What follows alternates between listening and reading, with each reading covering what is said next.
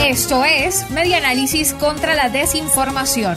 Compartimos noticias verdaderas y desmentimos las falsas. El voto directo censurado de los pueblos indígenas en Venezuela. El voto directo ha sido censurado para los pueblos indígenas de Venezuela. Una resolución publicada el 30 de junio del 2020 desechó el voto directo y secreto a cambio de un voto a mano alzada, según reseña Radio Fe y Alegría Noticias. El argumento del Estado se basa en respetar usos y costumbres de los pueblos indígenas.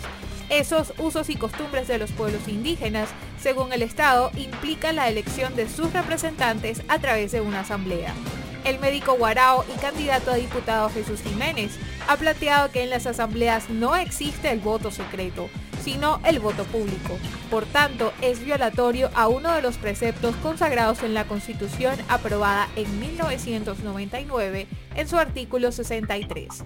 Al haber eliminado el voto directo, también eliminaron la posibilidad de que un candidato a representación indígena pueda ser electo por cualquier elector, como antes ocurría en los estados con presencia indígena. Esto fue Media Análisis contra la Desinformación.